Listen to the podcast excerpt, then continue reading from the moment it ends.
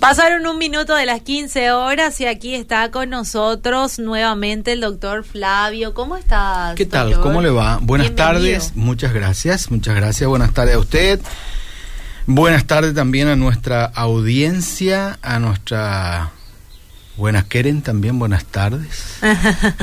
este, un placer de estar de nuevo con ustedes para compartir por estos breves minutos acerca de un tema que siempre a todos nos apasiona, ¿verdad? El saber un poquito que nuestra iglesia, la iglesia está para ayudarnos en mm. algo, ¿verdad? Y traje un poquito un tema para que podamos dialogar, porque este espacio es diálogo de fe y vida, ¿verdad? Y la idea es que nuestra audiencia pueda pues participar no solamente haciendo consultas, sino también opinando, eh, aportando algunos conocimientos o algunas experiencias que tienen, ¿verdad?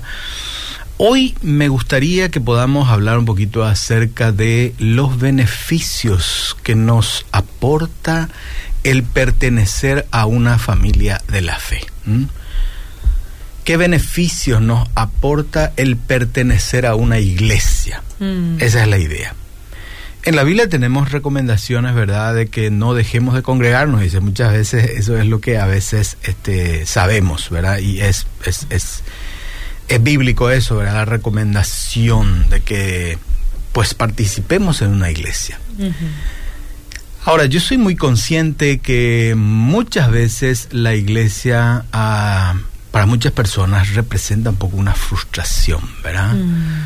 Eh, o no ha tenido buenas experiencias, eh, se ha ido tal vez también con una expectativa un poco falsa ah, y se asoció o se hizo miembro de una iglesia y después no salió bien yo soy muy consciente, ¿verdad? Que donde haya personas o donde haya grupo de personas, siempre va a haber dificultades. Mm. Es, un, es un error pensar que al ir y pertenecer a una iglesia eh, va a ser Todo perfecto. el jardín del Edén, okay, ¿verdad? En mm. absoluto. Eso sería un error. Ahí este, siempre va a haber dificultades y enhorabuena, ¿verdad? Porque si no hay dificultades, este, no vamos a poder crecer y no vamos a poder aprender, ¿verdad? Las dificultades que tenemos a veces en nuestro relacionamiento con los demás son una oportunidad que tenemos para crecer. Bueno, ese es el planteo, ¿verdad? Ese es el planteo.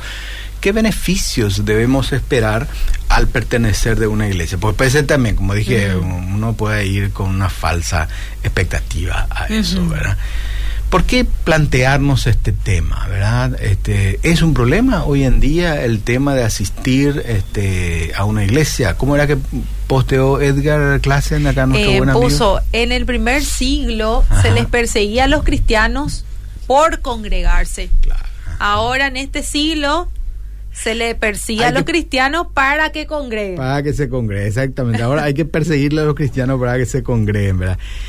Porque eso pasa, ¿verdad? Mm. Este, mira, creo que la vez pasada estuve señalando ya también acá, ¿verdad? Que hay una sentida preocupación eh, en la en el círculo de pastores y en el círculo de líderes que están al frente de iglesias que hoy en día, después de la pandemia, resulta sumamente difícil a las personas mm. Con fe en el Señor Jesucristo volver, retornar a su iglesia para tener una vida normal de crecimiento, de congregarse, de servir y todo eso, ¿verdad? O sea, si bien probablemente hay personas que antes de la pandemia estaban fritos o, tibios, tibios, la pandemia ha ayudado probablemente para que eso definitivamente lo tenga por el suelo y pierdan todo el interés y las ganas de congregarse. Entonces lo que hoy planteamos es de vuelta a pensar un poco, ¿qué beneficios yo puedo esperar al pertenecer a una iglesia, a una iglesia cristiana? y cristiana evangélica, ¿verdad? Porque a veces hay iglesias cristianas también en donde, bueno, vos podés ir y, este, si te vas nadie eh, se da cuenta, ¿verdad? Este, y si no venís más, si no venís más tampoco, ¿verdad? Y, pero en la mayoría de los casos tenemos que reconocer que las iglesias evangélicas creo yo, en Latinoamérica y en especial en Paraguay, son comunidades de fe muy pequeñas ¿verdad? Muy pequeñas, que en la mayoría de los casos probablemente si tienen 100 personas ya sería una iglesia media para arriba, ¿verdad? Entonces cuando uno deja de congregarse, deja de participar en, el, en esa iglesia, uno inmediatamente se da cuenta, la congregación sufre, esperemos que sufra, ¿verdad? Porque si una iglesia, ¿verdad? Cuando vos te ausentas y nadie ni se interesa ni te pregunta por vos, es también peligroso. Entonces, esa es un poco la idea, ¿verdad? Este, de poder, eh, pues, conversar un poco qué beneficio es lo que podemos esperar cuando nosotros este, pertenecemos a una iglesia. Mire, una de las primeras cosas que yo pensando en este tema estuve anotando es que toda iglesia tiene que darnos a nosotros la oportunidad de crecer en amor para con los hermanos. Mm. Fíjate porque eso es el primer gran desafío que tenemos. Mm. Todos queremos ser amados. Ahora, el mandamiento que tenemos de parte de Dios es que nosotros debemos mm. amar. Y la iglesia tiene que darnos esa oportunidad crecer nosotros en amor para con los hermanos. Mm. Recuerden que el Señor Jesús dijo, en esto van a conocer que son mis discípulos, en que se amen unos a otros. Entonces el primer beneficio que vamos a tener al pertenecer a una iglesia es crecer en amor para con los hermanos. Y probablemente eh, el amor el crecimiento en amor se va a notar justamente cuando nosotros tenemos esa oportunidad de enfrentar el desafío del no amar, ¿verdad? Mm. Entonces tenemos que amar, ¿verdad? Cuando se nos presenta las dificultades en el relacionamiento con la persona, tenemos que amar, ¿verdad? Este, cuando nos enojamos con un hermano en una iglesia por algún motivo que siempre va a ocurrir, no estamos negando eso, las iglesias son los espacios más propicios donde surgen diferencias, pero esas diferencias justamente tenemos que vencerlas mm. hablando o fundamentalmente perdonándonos. ¿Verdad?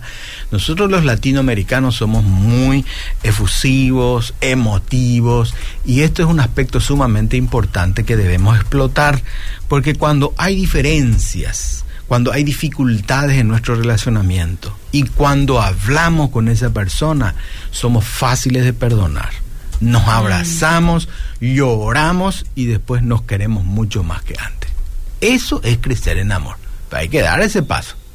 ¿No es cierto? Sí. No es tarea fácil eso, de dar el paso de pedir perdón o reconocer una falta que uno ha cometido y pedir perdón, ¿verdad? Y, los mm. hermanos todos estamos obligados, ¿verdad?, a perdonarnos unos a otros. Y cuando se dan esas oportunidades, son los mejores momentos que tenemos para crecer en amor. Si no hay mm. dificultades, si no hay diferencia, si no hay malentendido, no, no vamos, no, no, no crecemos, no vamos a tener oportunidad para desarrollar eso que estamos anhelando, ¿verdad? Crecer en amor para con los hermanos. Entonces el primer gran beneficio que tenemos es que la iglesia siempre nos va a, nos va a dar oportunidad, nos va a dar ah. qué cosa? Dificultades ah. en el relacionamiento. Entonces eso es lo bueno, porque si hay dificultades es el momento oportuno para que esas dificultades, esas diferencias, las podamos conversar, arreglar, perdonarnos. Y yo estoy seguro que uno ahí crece muchísimo. Primer beneficio. Segundo beneficio que nos trae el pertenecer a una comunidad de fe o el pertenecer a una iglesia es que crecemos en el conocimiento de la palabra de Dios. Mm. Mire, yo soy muy consciente que hoy en día hay pero demasiada información respecto a conocer la palabra de Dios y está en nuestras manos, en el celular o poder recibir cientos y miles de devocionales, estudios bíblicos, versículos bíblicos todo el día y todo, todo momento, ¿verdad? Pero el estar en una iglesia y en esa iglesia recibir la enseñanza de la palabra de Dios es un gran beneficio que tenemos. No es lo mismo. Y usted puede pensar, puede decir, bueno, yo todo el día lo recibo en mi celular, una palabra, ¿verdad? Una mm. enseñanza bíblica, yo leo, yo escucho y no sé si eso te va a dar el crecimiento eh, cuando esa enseñanza, esa palabra lo recibís en una iglesia. Creo que ahí hay un poco también, eh, doctor, eh, un poco de autosuficiencia también.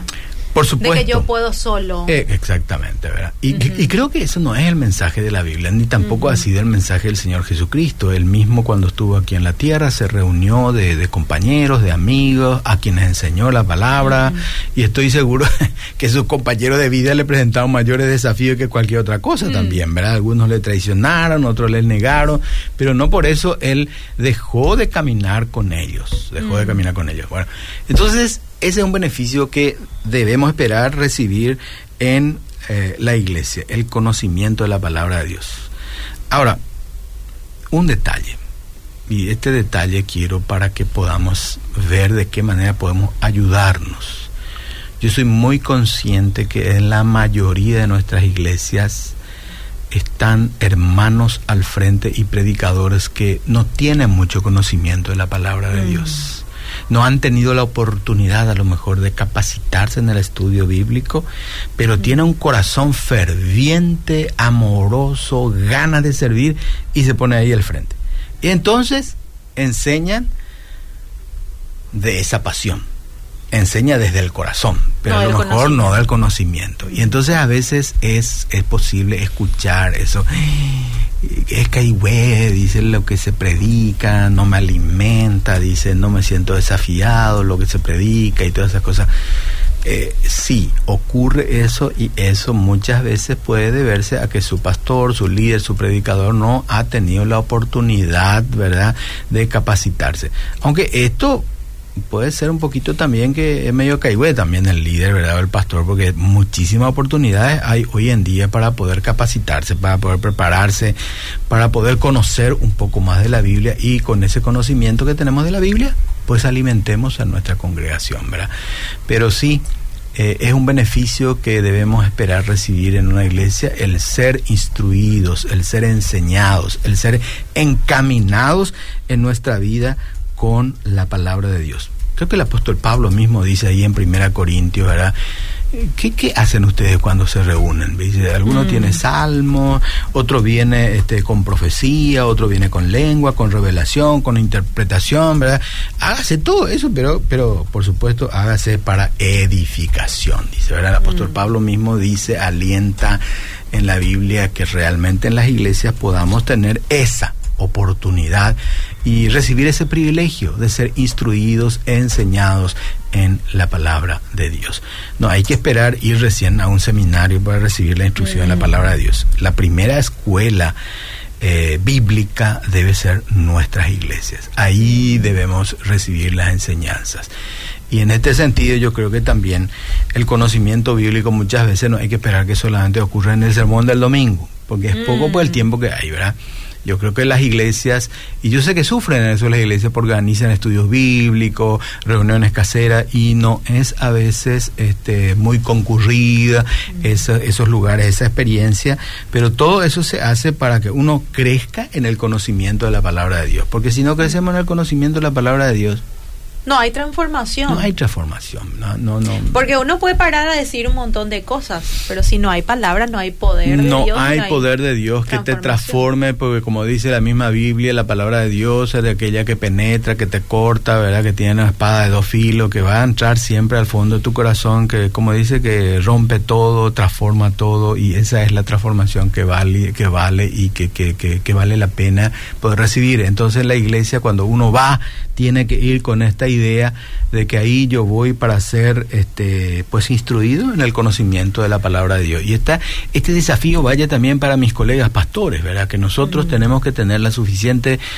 capacidad, madurez y siempre aceptar el desafío que debemos nosotros mismos instruirnos, capacitarnos y desafiarnos constantemente para la palabra de Dios, con la palabra de Dios porque si nosotros mismos no estamos bien alimentados, entonces no podemos transmitir eso. ¿verdad? Mm. Vaya a este espacio para invitarle un poquito a mis colegas, pastores, para que nos acompañen en la semana del 13 de septiembre. Vamos a tener... a ver, los datos. A ver, ¿podés eh, mencionar, por favor?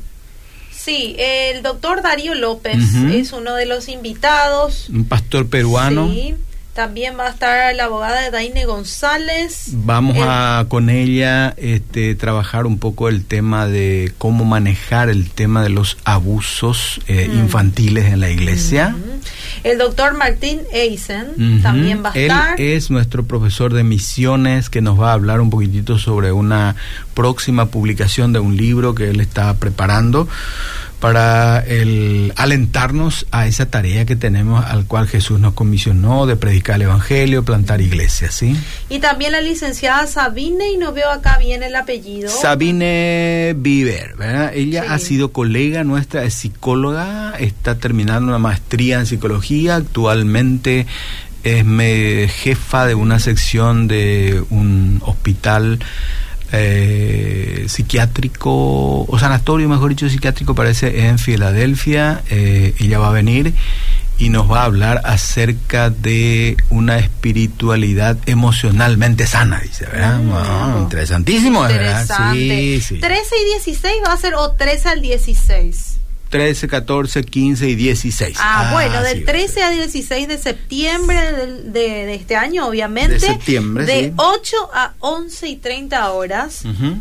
En el campus de IBA, Mariano Roca Alonso, se va a transmitir también online. Ah, mira. Sí, pues. acá dice transmisión online, dice sí, acá. Sí, sí, sí. En costo, 150 mil guaraníes, ¿sí? Presencial certificado break y grabaciones, dice. Virtual, certificado, acceso en vivo y grabaciones, dice. Eh, esos son los beneficios que todos van a los tener beneficios los que van a recibir. Costo 150 mil guaraníes. Cualquier cosa comunicarse al 0982 267-175.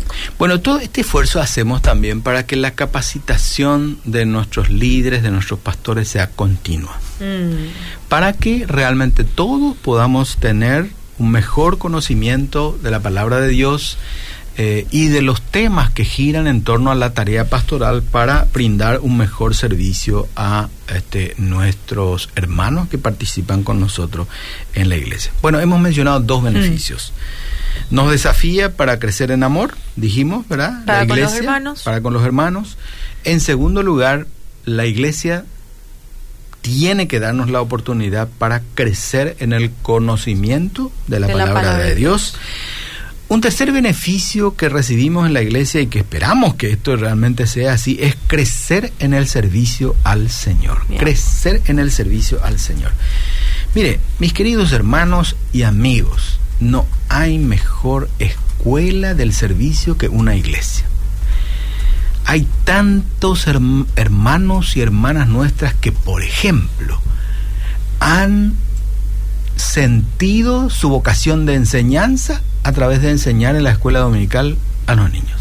Ah. Ahí se prendió la chispa en su corazón de que quiere ser este maestra, maestro, enseñanza. Un servicio que en la mayoría de nuestras iglesias tenemos la oportunidad ¿verdad? de brindarle a los más pequeños alguna enseñanza de la palabra de Dios. ¿verdad?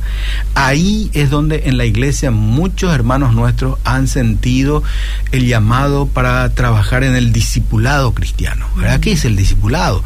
aquel, aquel privilegio que todos tenemos de, bueno, tomarle de la mano a un hermano que se está iniciando en la fe y enseñarle los primeros pasos de la vida cristiana, ¿verdad? No solamente transmitirle conocimiento bíblico, mm. sino transferirle esa experiencia de vida que tenemos ya a lo mejor los más maduritos en la palabra de Dios. Ahí tenemos la oportunidad. Muchos buenos músicos hoy en día se iniciaron ¿dónde? En la iglesia. Claro. Tocando, cantando, ¿verdad? Y desarrollando sus, sus cualidades o sus mm. dotes musicales, artísticos. Y ahí surgieron, ahí nacieron. O sea, la iglesia es un lugar excelente para crecer, ¿eh? crecer en el servicio al Señor, ¿verdad? La misma Biblia dice que cada uno de nosotros tenemos diferentes dones. Dios nos da esa gracia. Algunos de ser maestros, de otros dice de ser predicadores, de ser pastores, evangelistas, maestros. Y la iglesia es el primer lugar donde cada uno de nosotros podemos tener la oportunidad de desarrollar esos dones. No vas a tener otro lugar donde mm. desarrollar. Vos si querés tocar este, o ser músico, un instrumento solo, la iglesia te aguanta los primeros que tocas mal, ¿verdad? Y, eh, que cantás y que cantás mal también, ¿verdad? Como dice, como decíamos antes, total para el Señor es hermano, cantemos igual, no. hoy en día lo hemos superado eso, ¿verdad? Gracias a Dios. Hoy en día en las iglesias, especialmente la capital, casi yo diría en todo el país, ¿verdad? Somos muy exigentes ya con respecto a la calidad. capacitarse también. Buscan capacitarse, escuchar, Yo siempre digo y tomo de ejemplo a nuestros músicos en las iglesias, a nuestros cantantes, a nuestros hermanos que alaban a Dios, si pudiéramos nosotros los predicadores enseñar eh, ensayar como ellos ensayan sus canciones mm. para después cantar en la iglesia, seríamos diferentes como predicadores, ¿verdad? Ellos se han ocupado y se ocupan hasta hoy en día mucho, mm.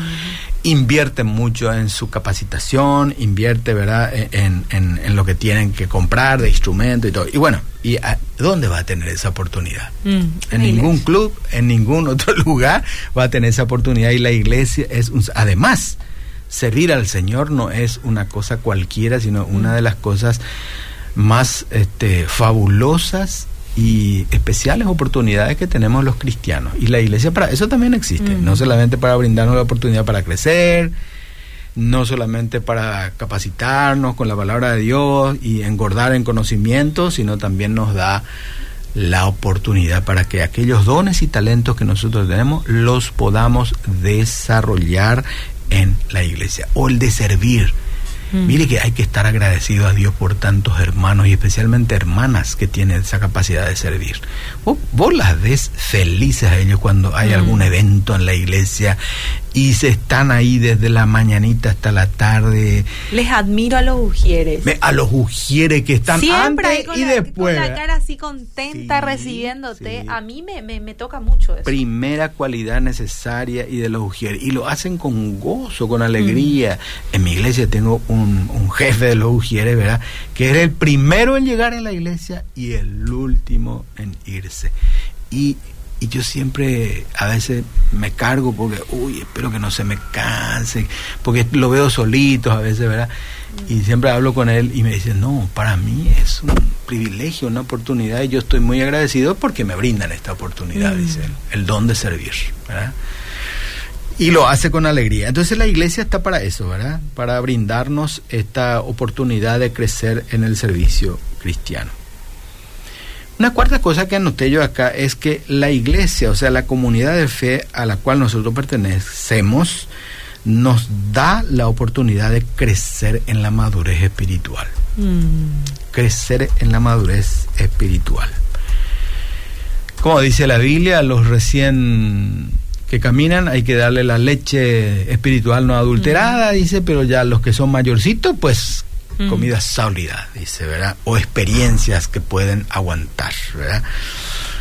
¿Qué es lo que es la madurez espiritual? Mm. La madurez espiritual, creo yo, es esa capacidad que los cristianos desarrollamos con el paso del tiempo de poder comprender un poco lo que ocurre a veces con los hermanos, cuando falla, el ser tolerante, ¿verdad? Este, analizar las cosas este, con, una mente de Cristo y no solamente con una mente carnal, que nuestra tarea en la iglesia es el comprender, el aceptar, el ayudar, el perdonar. E, e, eso refleja madurez espiritual, mm. en que cuando ocurre ciertas cosas no nos escandalizamos y corremos todos, sino que quedamos ahí para que con la ayuda de Dios podamos ir pues encontrando el camino para ayudarle a las personas que tienen dificultades en su crecimiento en la fe. Eso es una madurez espiritual, mm. ¿verdad? Ser prudentes. Ser prudentes incluye la madurez espiritual por sobre todas las cosas, ¿verdad? Eh, el, el hablar siempre para edificar, eh, el hablar no tanto para destruir, ¿verdad? A veces este, una persona dice, yo le voy a exhortar a esta persona. Dice, claro, a veces tenemos personas que no resulta fácil que esas personas puedan caminar pues de acuerdo a la enseñanza de la Biblia y uno a veces como persona se cansa, ¿verdad? Se mm. cansa y lo que quiere hacer es antes de ayudar ya golpear nomás ya con su palabra a la mm. persona. Eso yo creo que no es no de madurez. emitir juicio. No emitir juicio, no es de madurez espiritual. Entonces la persona que es madura dentro de la iglesia actúa con prudencia, habla con prudencia y opina también con sabiduría, ¿verdad? Y para eso uno tiene que crecer en el conocimiento de la palabra de Dios. Para eso uno tiene que crecer en amor. Para eso uno tiene que crecer en el servicio al Señor también. Si tú no has crecido en estas cosas previas que hemos mencionado, es difícil que llegues a la madurez espiritual. Mm. Uno, el que sirve, nunca ve problemas, siempre ve oportunidades en la iglesia, ¿verdad? Mm. El que conoce mucho de la palabra de Dios nunca va a emitir juicios por emitir juicios porque sabe, ¿verdad? Que tiene que amar, perdonar y comprender. Mm. Por último, una quinta cosa que quiero mencionar, se nos va la hora rápido, pero bueno, está bien. Gracias a Dios también eso. Me encanta, yo estoy a full así acá. Gracias a Dios también que se nos va la hora. Yo soy tu alumna particular. Está muy bien, está muy bien. Gracias a Dios. Eh, se nos va la hora y gracias a Dios porque ya los puntos se me van terminando. no, lo último que quiero mencionar es que una iglesia nos da la oportunidad de crecer en la esperanza. Mm. Esa palabra tan bonita que nosotros los cristianos tenemos. Mm. No podemos esperar que las personas que no conocen a Jesús, que no tienen a Dios como el centro de su vida, sean personas que tengan la esperanza. Pero nosotros los tenemos, los tenemos, tenemos la esperanza y debemos crecer en esa esperanza. Mm nosotros los cristianos no debemos caer en esa depresión frecuente y por cualquier cosa. Mm. Porque en Cristo somos nueva criatura. Cantamos a veces que nos caiga la fe, que nos caiga la esperanza. Mm. Tenemos tantos recursos de los cuales podemos apropiarnos para que nuestra fe no esté descansando en cosas externas, sino en aquellas invisibles, pero que están en lo profundo de nuestro corazón, que es nuestra confianza plena en Dios, en su Espíritu Santo, que nos va a ayudar constante y permanentemente. Bueno, terminó la predicación. Mm. bueno, mucha gente saludándote. Gracias, gracias, muy amable, muy amable. Conclusión, las 5C. Las así son crecer. Sí, porque todo es crecer, nunca nunca vas a dejar de crecer estando en una familia de la, fe. Exactamente, esa es la idea. La iglesia no nos tiene que eh, ¿cómo diríamos? oprimir, ni achicar, ni quitarnos el gozo ni la felicidad, mm. ¿verdad? Y a veces eh, yo comprendo plenamente que hay personas que quieren no irse más a la iglesia porque no le brinda estas cosas que nosotros hemos señalado, ¿verdad? Mm. La oportunidad para crecer en amor, eso hay que enseñar, ¿verdad? Mm. No hay que aprende la gente así nomás, hay que enseñar, crecer en amor. La gente va en busca de una sólida palabra de Dios a la iglesia mm. y tenemos que darle a nuestros hermanos la oportunidad de crecer en el conocimiento de la palabra de Dios, ¿verdad? Servir. Uno mm. sirve creciendo. Mm. O sea, uno crece sirviendo, mejor dicho, ¿verdad? Entonces la iglesia tiene que darte la oportunidad para crecer. Tenemos que ser como iglesia, pues despierto en abrir oportunidades para que los hermanos de la iglesia sirvan. ¿verdad? Sirvan, para que no se queden constantemente sentados ahí, se aburran y entonces cualquier cosa van a pensar cuando uno sirve no se va a aburrir, cuando uno sirve en la iglesia jamás se va a aburrir. Entonces la iglesia tiene que darnos esa oportunidad de crecer en el servicio, ¿verdad? ¿Qué más? Dos cositas que me estoy Crecer en el servicio, crecer en la palabra de Dios. Crecer en la madurez espiritual. Madurez espiritual. Y, en crecer en la esperanza. Ah, madurez espiritual y crecer en la esperanza. Espectacular, profe Flavio. gracias por tu presencia. gracias para ustedes. Y entonces con estas cositas yo quiero animar a los hermanos que podamos retomar el esfuerzo de ir a nuestra iglesia en busca de estas cosas. Así es. Y a nuestros hermanos pastores, líderes, animarles a que nuestra tarea es dar estas cosas en la iglesia.